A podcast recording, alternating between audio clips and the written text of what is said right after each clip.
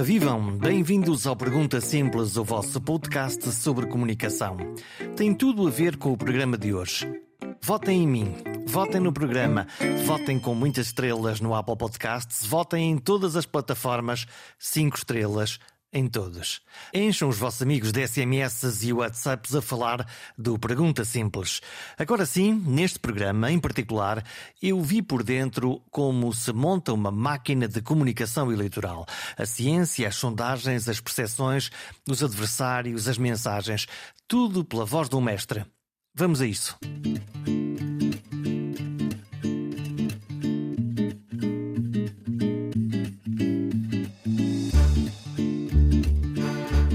Ganhar três maiorias absolutas é obra, resultado de campanhas eleitorais, e o feito não está no currículo de nenhum político português, mas sim de um homem da comunicação.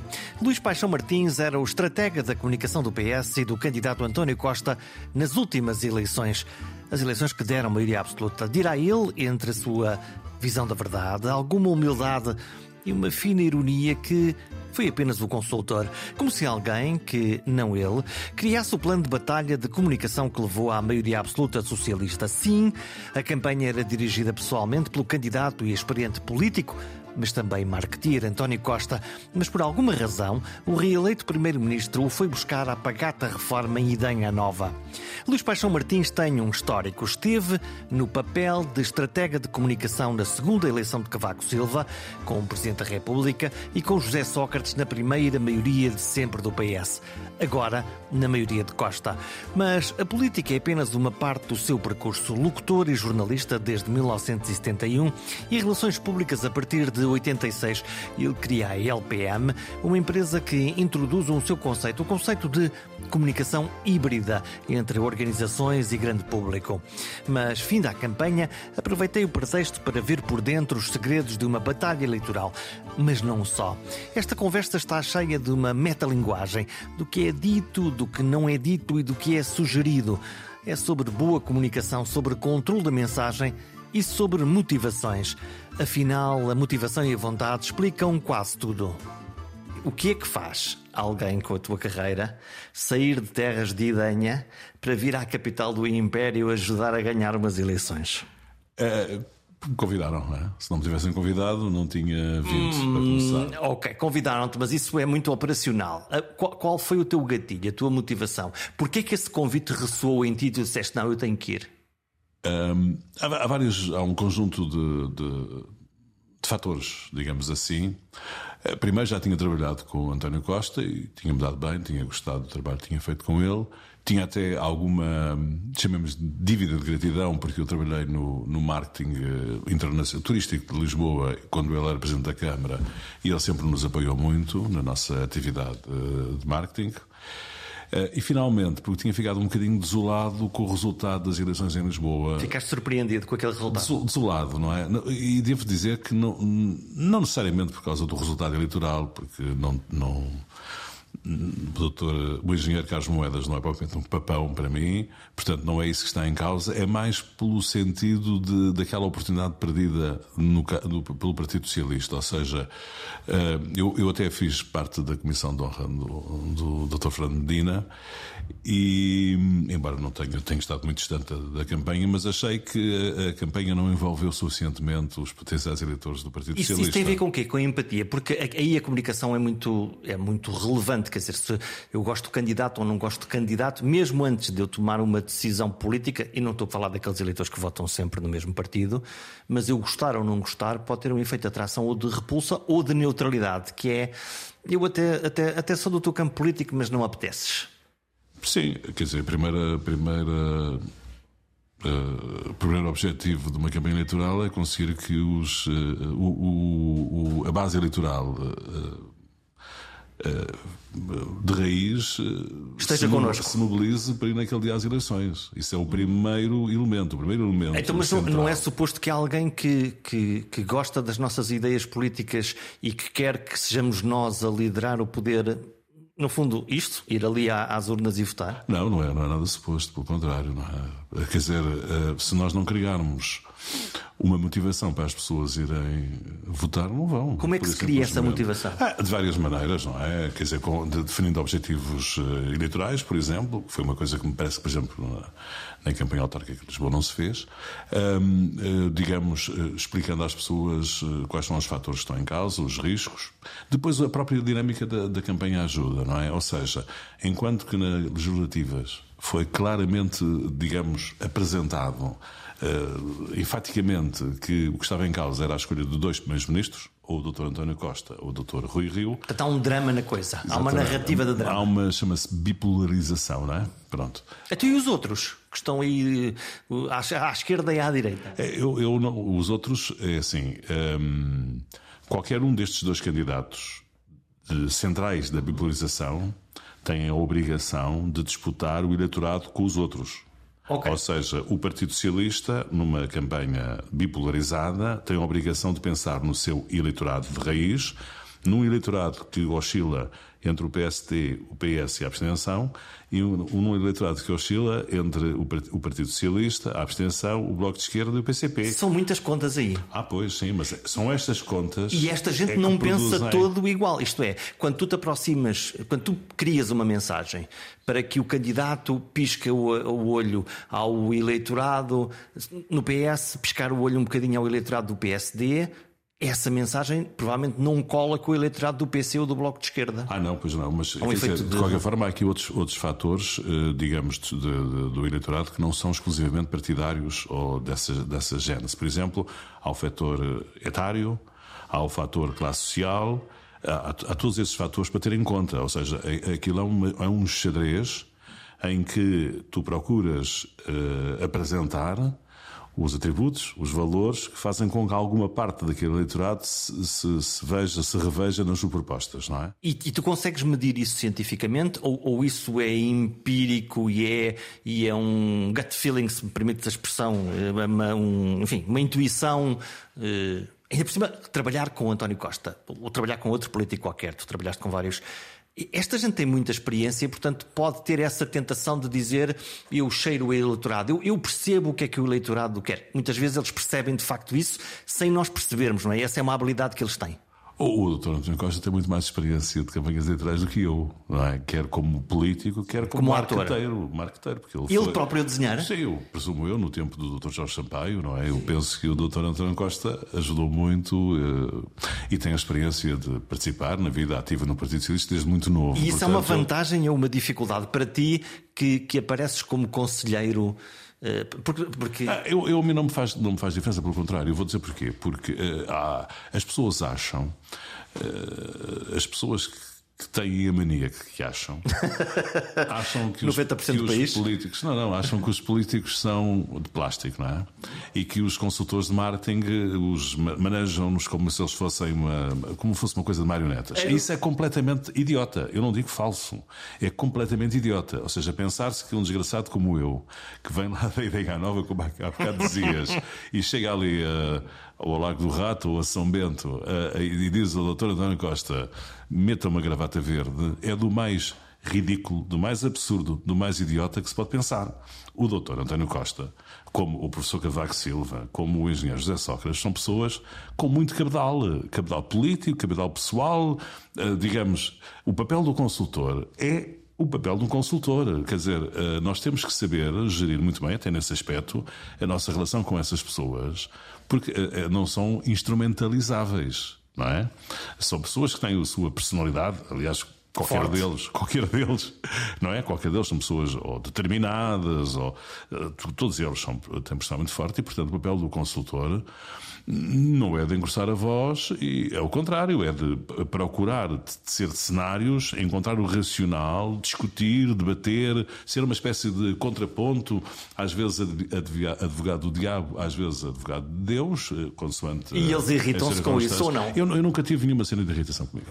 Sou. Uh, eu ouço coisas que se dizem mas de tu, algumas mas pessoas. Tu, mas tu percebes, quer dizer, eu, eu, estou a pensar que se alguma vez tu pensares uma coisa diametralmente oposta do próprio candidato, e tu és o consultor e portanto o candidato decide, todos não é? dias, não todos os dias. Eh, eh, como é que tu, hum, como é que tu hum, no fundo geres essa tensão, porque eu imagino que o processo não seja completamente plano. Não, mas há uma, há uma tensão que é muito valorativa das nossas vidas, não é? É a tensão que nos faz melhorar. Não é? Uhum. Ou seja, a contribuição do consultor é melhorar, é melhorar, melhorar, não é? Portanto, a tensão é toda ela muito positiva. Por isso é que estou a dizer, eh, eu ouço as pessoas falarem do, da, do espírito daquelas três pessoas que falámos agora, por exemplo, e eu nunca tive nenhuma cena que, que, de qualquer tipo de irritação, pelo contrário, foram todas muito construtivas, ainda agora nesta, nesta campanha, em que éramos cinco, digamos, na equipa de, como é que é a dinâmica? Como é que é essa dinâmica interna? Quem, quem é que faz o quê?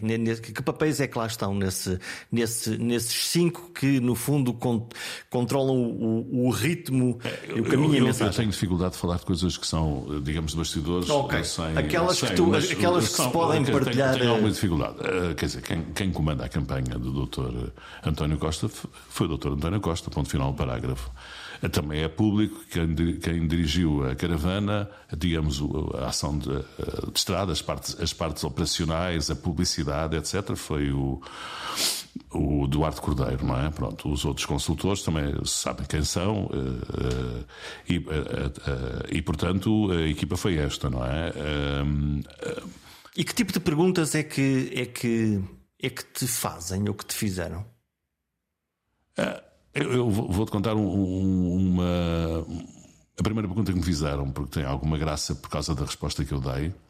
Ehm, eu cheguei, digamos, à campanha no princípio de dezembro, numa reunião onde estávamos eh, meio de pessoas sentadas numa, num gabinete, eh, com um grande espaço entre nós, com acrílico entre cada um de nós e com máscaras, aquela cena do pico da pandemia.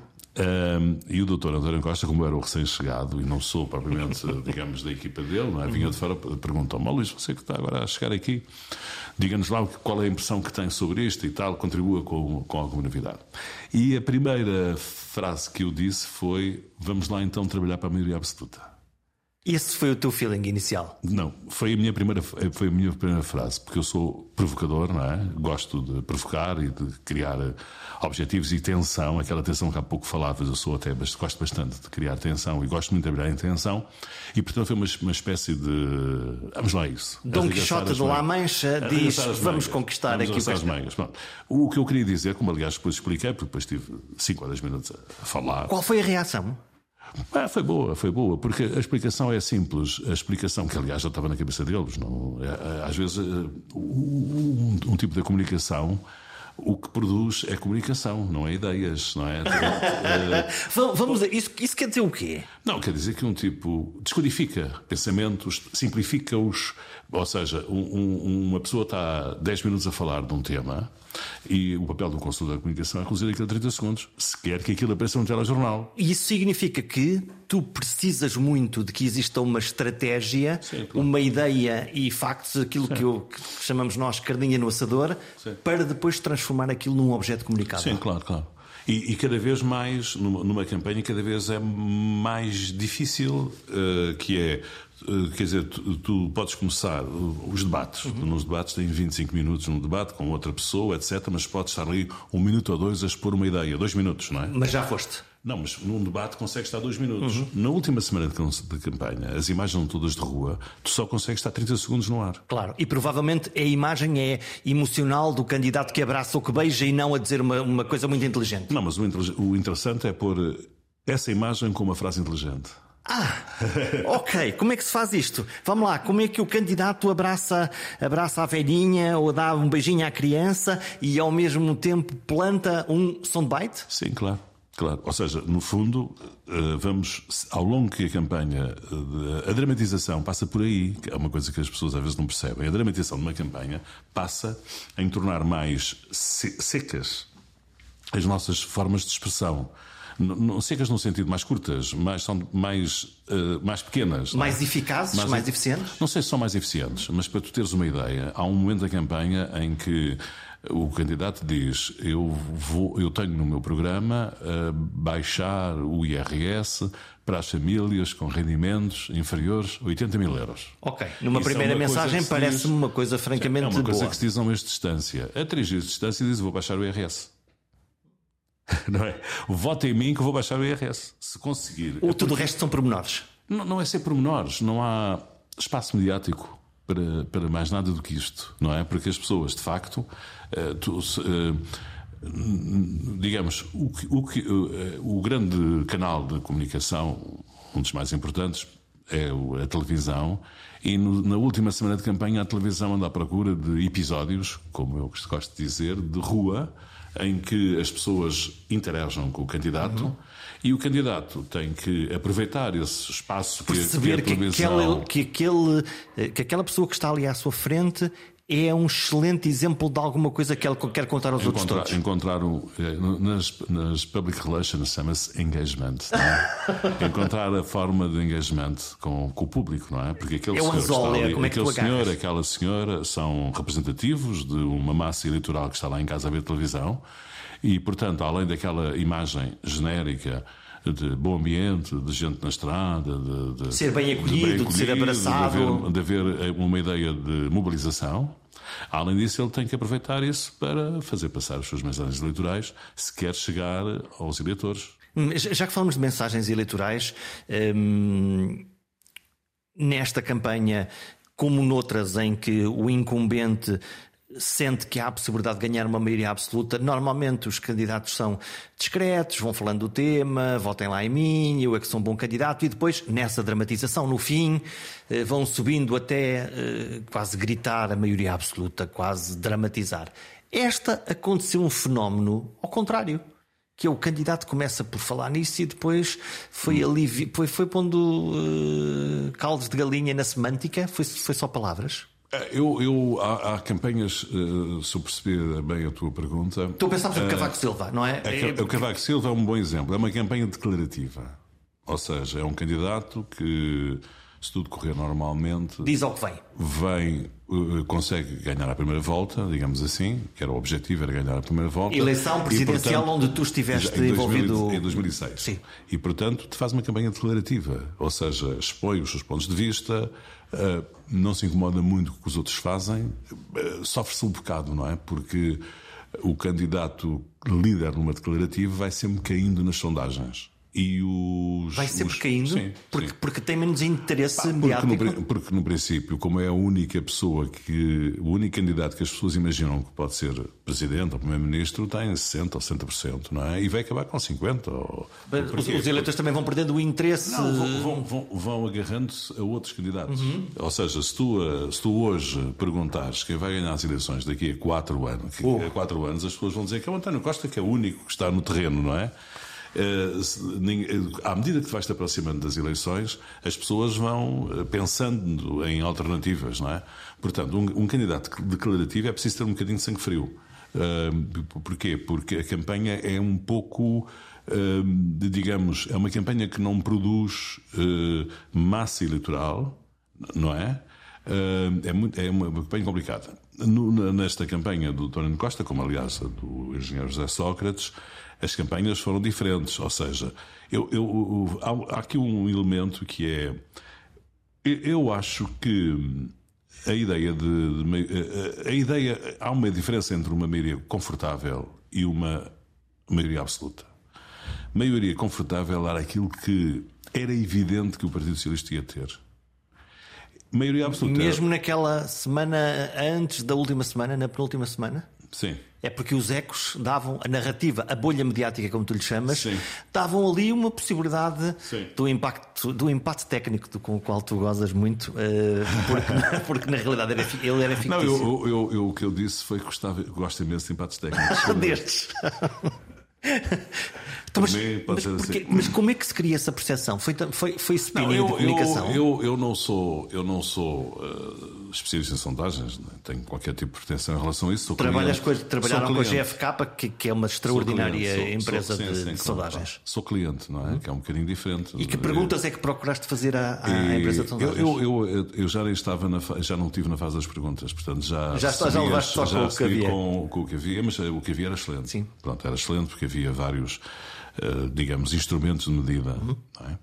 e, e, que eh, digamos, nos permitiram, eh, digamos, perceber o que estava a acontecer, acho eu, que ainda por cima acertando, não é? Podia, são, podia são, são sondagens diárias, são estudos havia, de opinião tudo, internas? Havia, havia, uma sondagem robusta que produzia uma vez por mês, Havia um tracking para, o diário. Isso era interno havia... ou, era, ou, era, para comunicação pública? Era tudo, tudo interno. Tudo, ok. E havia grupos de foco de uma maneira menos habitual.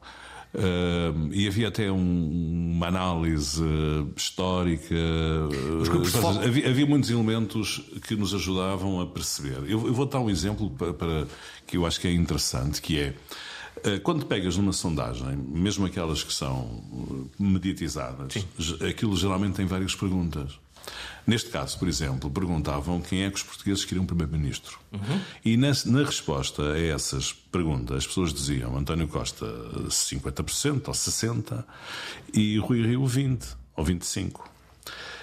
A seguir perguntavam em quem é que iam votar. E no Partido Socialista votavam 36% ou 37% e no PST 31% ou 32%. Portanto, há uma grande há uma diferença entre, o, entre o candidato e depois não, o, há, partido? Há uma, há, quer dizer, o que eu quero dizer é não se pode resumir este resultado às intenções de voto. Hum. Tem de se perceber que há umas intenções de voto declaradas e há um potencial enorme na outra pergunta, na resposta a outra pergunta. Portanto, há um intervalo. Não, sim, há um, há um potencial, não é? Ou seja, eh, as sondagens não são instrumentos científicos, não é? São, eh, são técnicos. E medem percepções. E medem percepções, pronto. E as pessoas, muitas vezes em casa, ou quando respondem às sondagens, também não sabem muito bem o que é que hão de responder. Tudo bem.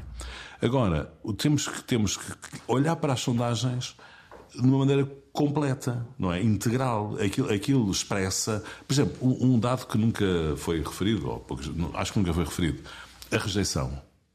A rejeição é um dado fundamental. O que é, que é a rejeição? É, eu a rejeição quero... é assim: 60% dos portugueses não gostam do Chega. Rejeitam o Chega.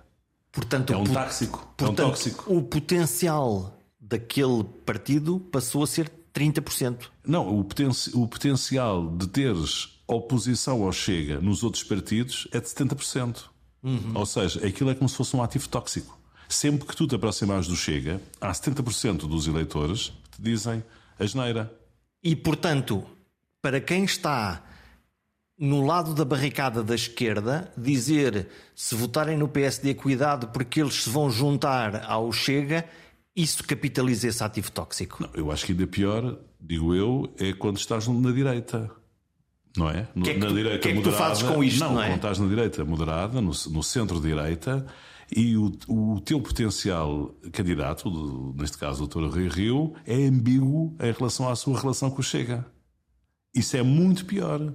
Ou seja, Uh, o, o, o, eu, eu... Não há um separar das águas imediatamente. E, e isso, isso, dificulta a clareza na, na, atração do teu voto. Claro, claro. Provoca abstenção. Na dúvida? Provoca abstenção. É um fator de abstenção. A gente fala muito na, no apelo ao voto, na, na, na, capacidade de atrair eleitores e fala pouco na capacidade de atrair abstenção. Sim. É. Porque acha, acha de alguma maneira que ela está perdida, que ela está lá e que não. Não, há muitos movimentos que vão para a abstenção. É, no, no, no, a, seguir às, a seguir às eleições, houve pessoas que concluíram, saíram, o, o, o Bloco e o PC perderam 300 mil eleitores. Ficaste surpreendido com, este, com este valor? Deixa-me só, uhum. deixa só acabar. O Bloco e o PC perderam 300 mil eleitores e o PS recebeu 300 mil eleitores. Ah, foram aqueles. Saltaram. É mentira. É completamente mentira, porque uh, eu, eu, não, eu não tenho nenhum dado uh, hoje em dia mas há um mês da campanha também a situação era diferente. A capacidade de retenção do Bloco era baixa, do PC era menos, mas a transferência do, do, do Bloco para o PS era relativamente reduzida. Ela depois certamente aumentou, mas isto para dizer que provavelmente daqueles 300 mil eleitores antigos do, do, do, PS, do Bloco e do PC, muitos foram para a abstenção, não foram para o PS. Porque o PS atraiu alguns eleitores à esquerda e alguns eleitores à direita. Portanto, dos 300 mil eleitores que o Partido Socialista atraiu, grosso modo, uma parte é da mobilização, ou seja, são, leitor, são eleitores que habitualmente votam no Partido Socialista, que ali sentiram mesmo necessidade de ir votar. Tu queres ver que a gente vai perder e foram? Exatamente. Uhum. Portanto, até podemos talvez dividir em três tranches e se calhar cada uma delas é um terço. Depois são eleitores que partilham um espaço político entre o PS, a abstenção e o PSD. E, portanto, podem cair para qualquer lado? Sim, ou para a abstenção, geralmente, uhum. porque a gente também só fala geralmente em partidos, mas há sempre um terceiro partido no meio de tudo, que é a abstenção. Curioso. É? Há sempre, ou seja, entre, entre o PS e o PST não há o PS e o PST, há PS, PST e abstenção. Entre o PS, o Bloco e o PCP não há só há também a abstenção no meio. Portanto, há umas faixazinhas Exatamente. de pessoas que, se se sentirem mobilizadas e atraídas é. para um lado, podem fazê-lo, se não se sentirem. E isso interessa-me por, por, uma, por uma coisa. Eu, eu, o eleitorado, obviamente, envelheceu muito. Mesmo, neste momento, um terço do eleitorado tem mais de 65 anos. Surpreendeu-me nesta campanha, como noutras, que não há mensagens para os miúdos não há mensagens para os. Uh, há poucas mensagens nos, nos, partidos, e pelo menos eu senti, eu senti, uh, senti isso.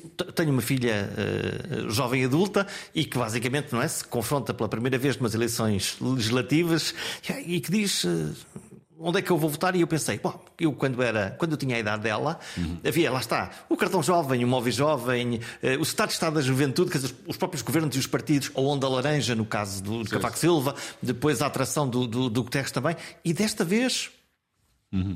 parece que, aquilo, que aquele uh, eleitorado foi pouco cuidado ah, ou era pouco houve, interessante? Não, eh, houve, houve um partido, aliás, que se posicionou para ir buscar o eleitorado jovem qualificado, foi a Iniciativa Liberal. Sim não é? Portanto, grande parte e foi? E foi. Portanto, há um, há um partido que até é um bocadinho juvenil, é como se fosse, sem, sem, sem ofensa. Mas é, o, o Iniciativa Liberal é, é, tem E a mensagem tem, era sexy duas, era, tem duas tinha... A Iniciativa Liberal tem duas fatias. Tem a fatia dos quadros. Uhum. Uh, e depois tem uma fatia de uma espécie de JSD moderna não é? Pronto. Tem e, e juntaram-se ali. Portanto, esse partido até tem, eh, digamos, eh, elementos, fatores de, de atração. E, aliás, diz-se e a dada altura é verdade, eu depois não tenho dados finais em relação a isso, que houve transferência de eleitores do Bloco para a Iniciativa Liberal. Provavelmente foram esses. Isso seja... é um salto quântico. Há jovens ah. que são liberais porque, ah, por, por, porque, eh, digamos, o Bloco há 10 anos ou há 12 anos era o partido da moda, não é? E qual. Pa, pa, chique, não sei como é que se diz. A esquerda caviar, dizia-se, claro. É? Pronto, e, e, ela é da direita caviar, pronto, para, para simplificar. E, portanto, eh, houve uma, houve uma altura na, na, na, na pré-campanha em que o Bloco de Esquerda fez uma, um conjunto de ações contra a iniciativa liberal. E só isso, é que, só isso é que justifica, ou seja, só o conhecimento de que havia.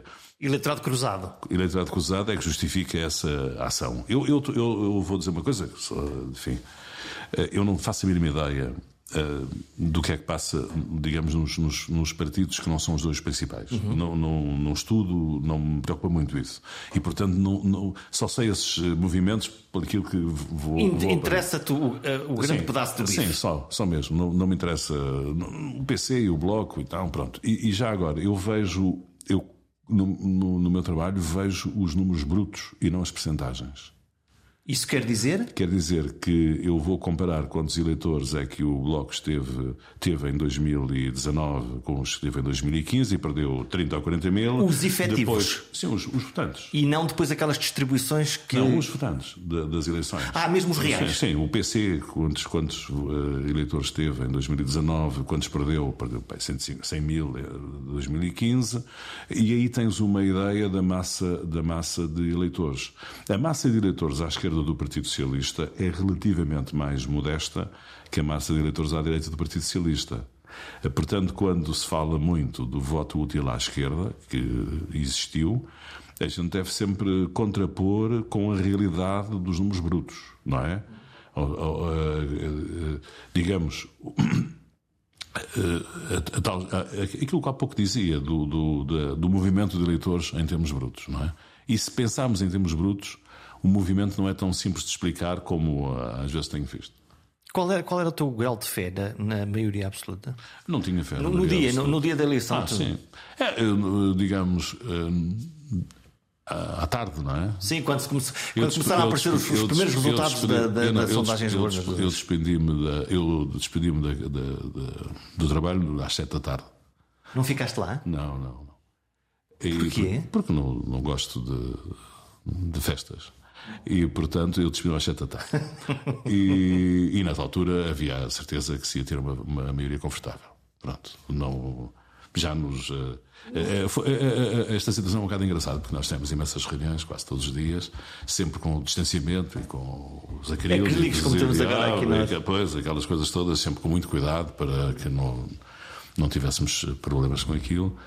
E a primeira vez que no meio disso dei um abraço ao, ao António Costa e ele havia feito exatamente no, no dia das 17 da tarde, não é? Porque quando a gente se despediu daquela daquela tensão toda, já com aquele ar de, de tínhamos a missão cumprida. Respirar. Foi a única vez que que nos tivemos assim mais próximos um do outro durante, durante a, a, campanha. E depois tu disseste: Ah, ele apanhou Covid, oh meu Deus, agora tem que Não, fazer. Ele avisou, ele avisou na terça-feira. Estou, é para avisar que, como notícia de campanha. Ele, na terça-feira de manhã mandou uma mensagem a dizer: É pá, tenho aqui um problema e tal. Ainda só tinha o primeiro teste. Sim. É? Nenhum problema. Liga o SNS 24 porque eles querem falar contigo isso. Olha, eu quero, eu quero sair um bocadinho da, da, da campanha, mas quero só deixar uma última, que é agora temos um, um, um governo novo, dia 23 uh, será, será anunciado. Uma estrutura de governo também precisa de uma narrativa. Não tenho opinião sobre isso. Não te apetece? Não, não tenho. Já fizeste o que tinhas para fazer? Claro, não, tens nenhum conselho para dar ao, ao Primeiro-Ministro? eu, não, eu não dou conselhos vendo, não é? é já agora. Imagino que não seja difícil vendê-los depois de conseguir este não, mas já, sucesso. Já agora, é? Portanto, a minha vida não é dar palpites, Sim. nem dar conselhos. A minha vida antiga, profissional, era de os vender, não é? E, e portanto, para um tipo se vender conselhos, tem que, se, tem que estudar os temas e pensar no assunto, coisa que não fiz rigorosamente nada em relação nenhuma ideia que tenha a ver com, com o futuro governo. Olha, agora estamos... Desejo a maior das felicidades aos portugueses e ao Dr. António Costa, coitado, que recebeu um mandato terrível, não é? Pesadíssimo, não é? Que é ter maioria absoluta, ser o responsável por o que vai acontecer no país nos próximos quatro anos. E estar dez é anos no poder, é? é? uma situação que eu não invejo e sobretudo depois do desgaste que teve. Onde é que esta, onde é que esta gente vai buscar energia? Não sei, mas ele está bastante uh, reabilitado do ponto de vista energético. Não sei se não sei se teste por isso, mas a, a, a campanha teve a virtude de o arrebitar? Sim, eu, eu, eu dizia-lhe que ele estava 5 anos mais novo. Porque de facto a campanha teve a virtude. Uh, o, o, combate político é, o, é, uma coisa que os políticos gostam de fazer. Uhum. É a praia deles, não é? Não, não, não, é, não é a chatice da burocracia, da decisão do problema para resolver. Pois. É, é, é aquilo ali, liga aquela. Dá pica, não é? Eu, eu, não, eu não sou político, nunca fui, mas eu acho que os políticos adoram uhum. o combate político, não é? As ideias, o confronto, aquilo, aquilo dá pica, mobiliza-os. Sim, é? eu vou conseguir e, convencer os e, outros que a minha versão é boa. Eu fartava-me de rir porque eu via os comentadores na televisão a dizer que ele não queria ganhar as eleições, que estava muito velho, que estava cansado, estava farto, queria para um lugar europeu e ria-me um bocado com isso porque não era nada disso que estava a acontecer. Sim. Como aliás se viu, não é? Ele teve sempre um enorme ânimo. Durante toda a campanha andou bastante eh, mobilizado, teve até à última hora a fazer campanha, aproveitou todas as oportunidades, aceitou todas as entrevistas que lhe pediram. Sim, para... a última semana foi. Sim.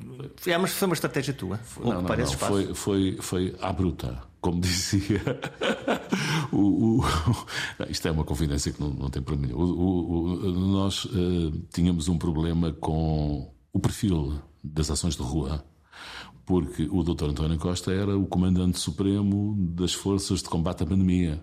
E tinha andado dois anos a dizer aos portugueses para porem máscara, para não se irem à rua, para higienizar as mãos. E aquela e, e a mensagem e, que, depois, que, aparece na televisão, não é? Como é que de repente o pomos rua a fazer a Abraçar, é abraçar pessoas e, é, Como é que fazemos? E portanto não fizemos. Ou seja, uh, decidimos fazer um compasso de espera. Fazer sessões com pouca gente, calmas e tal, com distanciamento e tal.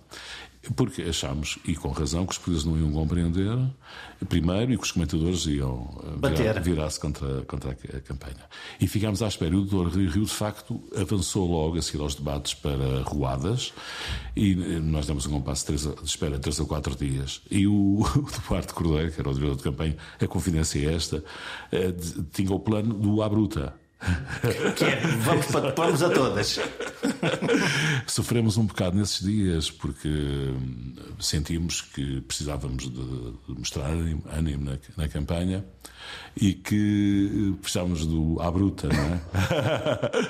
e de facto, essa parte final foi Olha, assim. a, a, questão da, da Covid, não só dois anos de pandemia, estamos todos fartos, quer dizer, eu estou completamente farto, acho que toda a gente está muito, muito farta.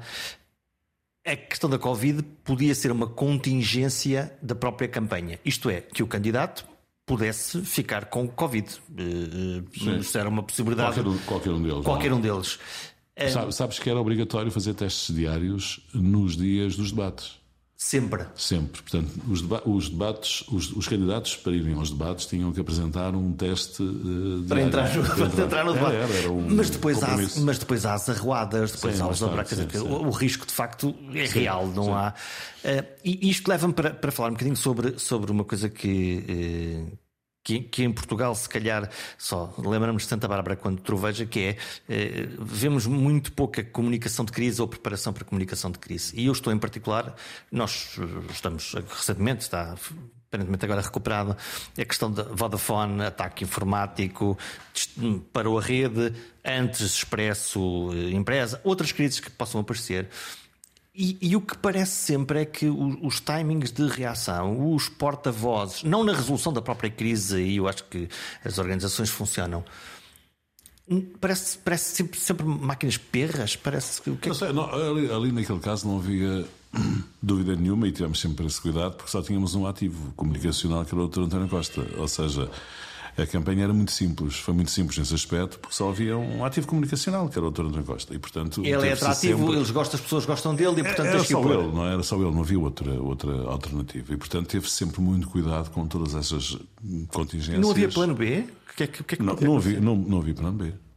Não havia plano B. Teve sempre, teve sempre muito cuidado com essas contingências, exatamente porque não podia haver plano B, não é? Porque, como eu disse, uma das um dos objetivos da, da campanha de comunicação, na, na, prática, uma campanha eleitoral é uma campanha de comunicação, não é? Eh, uma, um dos objetivos era fazer com que as intenções de voto no Partido Socialista se aproximassem uh, da notoriedade positiva do Dr. António Costa. Não havia outra, não havia outro caminho, não é? E portanto uh, uh, houve sempre muito muito cuidado em relação a isso. Mas numa campanha está sempre, eu, eu, eu não gosto da palavra crise. Eu, quando trabalhava na, na LPM, eu usava a expressão comunicação sensível, porque eu acho que a palavra crise eh, não ajuda a resolver põe um rótulo, crise. Põe um rótulo que atrapalha Exatamente. na resolução. Sim, sim, sim. Eu usava a palavra comunicação sensível, ou seja, digamos, é uma parte da, da, comunicação das organizações provém das próprias organizações. Aquilo que provém de terceiros geralmente não é bom. É, é, é uma comunicação adversarial, não é? É dos, dos concorrentes, ou, ou, às vezes não, não são. E, e é essa, digamos, eh, área da comunicação, eh, nós na, nesse tempo da LPM chamávamos comunicação sensível. Por acaso já vi que mudou, porque no site fala-se agora de comunicação de crise. que é aquilo que é, que é a expressão, é a expressão mais comum, que, é? da indústria, não é? A expressão Sim, da indústria. A indústria usa a Sim, até durante muitos anos foi até um a alavanca do crescimento de, de, do negócio de public relations foi a comunicação de crise. Na própria crise, quando acontecia a crise ou antes de, de, de acontecer? É, o, o, objetivo, aquilo é como se fosse um seguro, não é? O objetivo é, é que, que, os clientes, que, os clientes, contratem antes, que se façam os planos, os trabalhos, as equipas, mas depois não seja necessário fazer. Digamos, uh, digamos a. O, havia algum cinismo da parte das, das empresas de public relations na, na proposta de do negócio, da linha de negócio da comunicação de crise. No fundo, tu podes vender 100 planos de crise e sabes que, eh, pela lei das probabilidades, vai acontecer uma ou outra vez, não é? Sim, sim. sim. Mas, mas isso não, não, implica só ter o plano de crise numa bela estante, que é muito bem encadernado e com uns, umas, uns belíssimos diagramas, depois implica treinar. Não, significa eliminar os fatores de risco, no fundo. Portanto, a melhor crise é a não crise. É, é, é eliminando os fatores de risco. Se fizeres um, um, um, plano em que tu identifiques quais são os fatores de risco, o, o teu trabalho depois é ir eliminando os fatores de risco. E antecipá-los e corrigi-los. Sim. Sim, eu estava a dizer eliminá-los, mas infelizmente nem sempre se pode eliminar. Pode-se corrigir, pode-se. Tornar mais, mais, uh, mais modesto, etc. Enfraquecer. e, e, a tua, e a tua sensação de todos os diálogos que tiveste com organizações no geral e com lideranças é que as pessoas estão, dis, estão despertas para, para isto, isto é, estão despertas para para o impacto que pode ter na sua reputação um, um, uma, uma, crise ou uma, algo sensível para, para trabalhar? Sim, é, é, um, é até uma das, eh, digamos, como eu disse, até uma das áreas de crescimento, de valorização do negócio das public relations nos últimos anos que eu trabalhei, era esse da, da comunicação de crise. As, eh, digamos, as pessoas entendem que o mundo da, da comunicação, o mundo da reputação, a presença pública das empresas, das instituições, é cada vez mais difícil, não é? E o há 20 anos, quando um jornalista telefonava para uma empresa, provavelmente queria uma notícia. Geralmente agora quer uma reação a uma notícia, não é? Pronto, ou seja, há uma diferença muito grande de, de sensibilidade da opinião pública, da intervenção dos jornalistas, do, do papel de, das redes sociais e, portanto, há muito mais adversariedade. As pessoas estão muito mais sensíveis eh, mais exigentes, eh, mais disponíveis para criticar do que no passado, têm mais meios, não é? E, e, portanto, nesse ponto de vista, eh, eu estou desatualizado em relação ao que se passa, porque deixei de trabalhar em 2015, já passam sete anos. Eu acho é? que tu deixaste de trabalhar há uma semana, ouvi dizer. Foi um intervalo, foi um intervalo. mas mas acho que de facto há uma, uma propensão maior uh, em relação a esse tema. Agora, deixa-me dizer-te uma coisa: o problema que se passou com a Vodafone não foi um problema de comunicação, não é? Sim. Ou seja, to, todos os casos que tu aqui levantaste, um, é assim: uh, se houver um, um, um, problema com aviões no, no aeroporto e os aviões se atrasarem, e for lá uma câmara perguntar às pessoas que é que se passa? E as pessoas dizem, ah, eh, não nos dizem nada, como se aquilo fosse um problema de comunicação, quando não é aviões. Claro. E portanto, o problema da Vodafone não foi um problema de comunicação. Portanto, confundimos a substância aceito, com o. Não, eu até aceito que a Vodafone tenha uh, executado bem um plano de comunicação. Não sei, não, não acompanhei bem. Eles apareceram muito rapidamente e apareceram a falar, portanto, a dar uma explicação sobre aquilo, portanto, aparentemente as coisas funcionaram. Pois, eu até aceito que eles fizeram tudo o que tinham que fazer. Agora o rei do telefone não funciona, não é? Isso não é um problema de comunicação, é um problema de funcionamento. Não, não há comunicação que resolva isso, não é? É? mas, mas, mas, é muitas vezes usado como desculpa. Ah, sim, é sempre, é, é? sempre, é? é sempre. Eu, eu estava a dizer, se faltarem aviões no aeroporto e for lá uma câmara, as pessoas dizem, ah, ninguém me diz nada. Que, não, não, o problema não é dizerem que não há aviões, é não há aviões. A é mesmo que te digam que não há aviões, tu dizes, raio, mas porque é que não resolve, exato, não sei o quê. Fala, fala com alguém Sim. que arranja de aviões. A, a comunicação ajuda, digamos, de algum modo, as pessoas a a sentirem-se acompanhadas, não é? Uhum. Pronto, Fazerem é parte. uma espécie de psicanálise, não sei como é que se diz, mas uh, pois, uh, é uma terapia pronto, de, ajuda, geral. ajuda as pessoas uhum. a, pronto, a ser acompanhadas, sentem isso, pronto, tem esse papel realmente, mas também se lhe exige mais do que aquilo que ela pode dar, não é? E então temos, passamos a vida, as organizações e as pessoas, a gerir expectativas. Sim. No, no geral. É, nem sempre, nem, nem sempre uh, há aqui uma, uma, um, uma, um conflito entre o marketing institucional, porque o marketing gera sempre expectativas exageradas que muitas vezes não resultam bem no plano institucional. Uh, e isso, eu, por acaso, até acho que nos últimos anos a coisa evoluiu muito. Ou seja, as pessoas são mais cuidadosas, a publicidade agora é mais uh, uh, séria. É, não no sentido da, das brincadeiras, da criatividade, mas é mais nas, promessas, sim, nas promessas que faz. Houve uma, uma mudança muito grande, não é? Há 20 anos podia-se fazer as propostas que se quisesse na publicidade, ninguém levava, aquilo, levava a publicidade a sério. Agora, como as pessoas levam a publicidade a sério, a coisa foi mudando. Mas há de facto aqui um problema entre aquilo que é a reputação institucional de uma marca, não é necessariamente de uma empresa, mas de uma marca, etc., de uma pessoa, de uma empresa, de uma instituição, e aquilo que o marketing às vezes quer fazer, não é? Pronto. E eu, na minha vida, tive sempre mais ligado à parte institucional do que à parte de, de marketing, publicidade, tive sempre alguns confrontos em relação como é que, Como é que se gera essa fronteira? Com, com tensão. Há tensão sempre, Sim, não é? Ela é permanente. Sim, claro. Isso não tem mal nenhum atenção é um, é um bem da humanidade. Todavia, por exemplo, se nós estivermos a falar de uma área de negócio, o grande consumo, uma qualquer, eh, o marketing pode sempre fazer aquela coisa que é: eu faço desta campanha e vendo-te mais X produtos e, portanto. Sim, mas não pode fazer promessas que não cumpra. Pelo contrário, tem que cumprir mais do que as promessas. Se não fizer isso, está errado. Enquanto que o institucional o que diz é se fizermos tudo bem, não temos problemas. É, Sim, é baixa, mais difícil é de vender. Baixa, baixa é? a expectativa. Baixa a expectativa. Se tu baixas a expectativa e entregares mais do que a expectativa, estás a robustecer a tua marca, a tua instituição, a tua empresa. Quer dizer, isso não é, não é negativo. O problema, o problema é que pode, o problema pode existir é se tu queres produzir resultados a uma semana ou a um mês a estratégia institucional não faz sentido nenhum, ok, tudo bem, adeus. Sim, no fundo, não. Lá está, contratem, contratem mais essa publicidade, não é? Ah, ok, tudo bem, adeus. Se querem eh, robustecer a marca, se, se o projeto é a longo prazo, eh, não se pode nunca valorizar demais as promessas eh, comerciais. E como é que se mede isto? No, no fundo, acho que posso fazer a pergunta mais simples. Para que raio me serve uma boa reputação?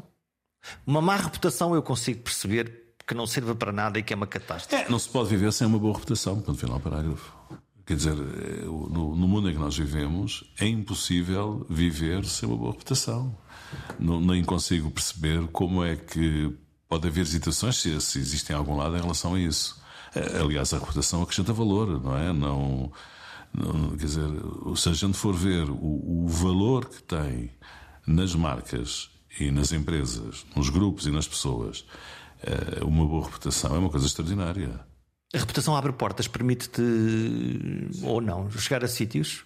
Sim, também, com certeza, não é? Mas quer dizer, sobretudo, uh, permite ter uma relação uh, saudável, honesta, coerente com a comunidade, com, com os shareholders, com os, uh, as partes interessadas, com os clientes, com os fornecedores, com tudo, não é? Há uma, há uma, a, marca, a marca é uma coisa muito importante para diferenciar. A reputação da marca é, digamos, um elemento fundamental para ter uma, uma boa relação saudável com os vários intervenientes relacionados com a marca. Olha, estamos, nós estamos a cumprir o nosso tempo. Acho muito curiosa a tua expressão. Não podemos ir contra a bolha mediática. E a pergunta é: ainda há bolha mediática ou o jornalismo entre redes sociais, desinvestimento, modelo de publicidade que desapareceu e televisões de notícias que nascem como cogumelos, que é que isto parecem sinais profundamente contraditórios?